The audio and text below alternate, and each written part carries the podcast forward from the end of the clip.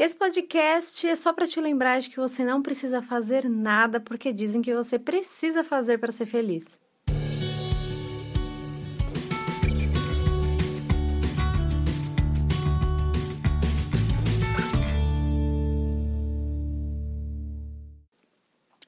Oi, gente, tudo bom? Sejam bem-vindos a mais um podcast aqui no Na Nossa Vida. Eu sou a Isa Ribeiro e criei esse espaço para a gente conversar sobre esse turbilhão de sentimentos, sensações e coisas que acontecem na vida do ser humano, né? Principalmente para a gente que escolheu ser e sermos humanos ao máximo possível, né? Quero muito agradecer a companhia de vocês aqui e também para quem tá indo me visitar lá no Instagram, que tá vindo daqui, me conhecendo nos podcasts, aí quer lá ver qual que é a cara da Lucy, a vira-lata que eu falo tanto, qual que é a cara do Fabinho, meu marido, como é que está minha barriga, né, gente? Para quem não sabe, tô grávida aqui, pré falando com vocês.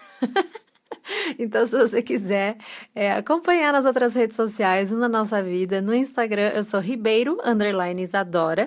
E no blog é na nossa vida.com, no YouTube é youtube.com barra na nossa vida. Eu deixo todos os links na caixa de informação, inclusive o link para o nosso programa de simplificadores de 2020, que se chama Simplificando 2020. É um programa de assinatura que eu criei para a gente se falar, se comunicar bem pertinho durante o ano inteiro. Semanalmente vocês vão receber conteúdos exclusivos, podcast, vídeo, material complementar e um e-book de exercício super legal e que tá incrível esse material. Cada mês é um tema diferente para a gente mergulhar e se aprofundar cada vez mais juntos. Vou deixar o link para você se você quiser fazer parte aqui na caixa de informações também. Aproveitando, né, que eu falei para vocês que estou aqui, né, gestando um serzinho que está me chutando agora, inclusive, acho que eu tô falando dele, né, dessa criança, ela fica, ô, oh, oh, tá falando de mim? O que, que você tá falando? Fala bem, hein, por favor. e eu estou aqui para te dar um lembrete, né, que você não precisa fazer nada, nada do que dizem que você realmente precisa fazer para ser feliz. É, desde que a gente né, realizou esse sonho, que foi uma surpresa, já tem um podcast contando aqui como é que a gente descobriu quando estava grávida e tal. É, mas sempre foi um sonho, tanto o meu quanto do Fábio, não só é, termos um filho, mas, mas sermos pais, né? É uma função, né? Um trabalho a mais aí na vida, né? Um período integral e sem férias e para sempre, né? Sempre foi um grande sonho na nossa vida e quando a gente realizou, né? Essa surpresa apareceu pra gente. É, eu compartilho com vocês, né, no Instagram, todos os meus medos, aflições, em formas de textões sinceros, e também tem um diário de gravidez lá no YouTube. E eu tenho recebido muitas mensagens muito queridas de vocês, agradeço muito a gentileza. Uma época muito doida, né, de muitos pitacos, muitos palpites, muitas mensagens também, algumas sem noção, é, que faz parte, né, normal mas a maioria, assim, são mensagens muito gentis. E umas mensagens que eu recebo, e que eu acho muito engraçado, é quando me dizem, ah, vocês me fazem vontade de ter, de ter um filho. E eu, eu entendo essa mensagem, assim, ao pé da letra, né, o que ela quer dizer e tal, porque realmente Muitas vezes a gente é, entra nesse fluxo, né, de olhar o mundo como tá caótico, muito louco. E se eu for listar aqui para vocês, até eu vou ficar depressiva falando, né, de como tá o cenário do nosso mundo atual. E a gente acaba perdendo um pouco essa esperança, né, de realmente colocar um serzinho no mundo, no mundo que tá tão insano e tão maluco, né? E então eu entendo realmente essa mensagem, mas eu não a considero um elogio, sabe? No sentido de que eu acho que a gente tem que ter filho porque a gente realmente quer. E eu acho que essa é uma reflexão muito profunda que a gente tem que ter, assim como todas, né, que eu trago e, e para a gente debater aqui nesse podcast, né? E esse podcast é justamente para lembrar vocês disso, sabe? Eu acho que a gente pode ser feliz, é, a gente deve, na realidade, tem que aprender a ser feliz pelas conquistas das outras pessoas é, pelos momentos das outras pessoas, pelas fases das outras pessoas, pelas escolhas das outras pessoas, se as fazem bem, né, se as fazem felizes. Por isso que a gente tem que ser, e não é, apenas por, espelhar a nossa felicidade nisso também, sabe? E filho, eu acho que é uma questão muito interessante para a gente debater, e eu trouxe aqui justamente nesse espaço. É, primeiro porque vocês são incríveis, têm uma cabeça muito aberta e acho que a gente pode conversar sobre muitos assuntos que às vezes seriam difíceis nas redes sociais. Fala sério, meu, é, muita gente que me acompanha fala, cara, a galera da nossa vida realmente tipo é muito da hora, sabe? Tem vontade de sentar no recreio. Eu falo porque são pessoas no geral que conseguem compreender, interpretar, sabe o que a gente conversa. E enfim, essa questão de filho é muito polêmica, né? Porque é, muitas gerações passadas colocavam como se você precisasse ter um filho para você ter uma realização pessoal, para você e nem só como realização pessoal, na verdade era quase como se fosse realmente um roteiro da vida, tipo, ah, tô saí da escola, fiz, fiz isso, me formei, casei, tive um papagaio, vou ter um filho. Um ano e meio depois eu tenho o segundo e talvez eu tenha o terceiro daqui a tipo dois anos que saiu o segundo era mais ou menos uma métrica de assim como funcionava a vida de todo mundo. E a gente sabe que a vida não é mais linear, né? Que a gente realmente tem poder de escolhas, e principalmente a mulher, né? Porque nessa época a mulher não tinha nenhum poder de escolha, ela era realmente para parir, para gestar. E se essas mulheres quisessem, é uma coisa, mas na verdade era uma coisa imposta que elas não tinham opção, ou nem questionavam se não tinham, e realmente é, ficavam aflitas porque era realmente o destino das mulheres, sabe? Não era algo questionável. Quando isso começou a ficar questionável, é, que foi, foi questionado, né, realmente, a participação da mulher no mercado de trabalho e tantas outras coisas que aconteceram que colocaram a mulher é, numa outra posição, né, numa posição de que ela realmente decide aquilo que ela quer na vida dela é, essa questão começou a ficar um pouquinho, né, a maternidade no caso, um pouco mais de lado. É, não de lado, né, mas ela, ela deu espaço para outras áreas da vida, né? O que antes era só essa função da mulher, hoje quantas coisas, né, a gente pode ver que a gente tem mulher, né, privilégio de fazer, de executar, de poder escolher na vida, porque mulheres atrás lutaram por isso, né? Acho que a gente tem que colocar uns pingos nos i, sabe? Principalmente sobre essa questão de maternidade, parentalidade, ter filhos, né? Filho não é sinônimo de sucesso pessoal.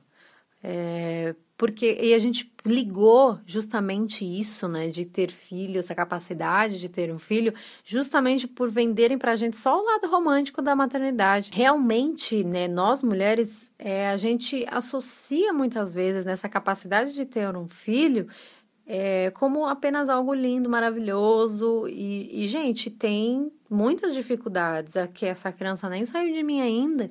Eu, eu, né, no caso a gente, né, eu tenho o privilégio de ter um, uma pessoa do meu lado que quer ser um pai, não quer só ter um filho, a gente teve que mudar a nossa vida completamente, sabe? O Fábio teve que assumir muitas funções do meu trabalho porque eu não consigo executar sozinha. Minha cabeça não funciona mais da mesma forma.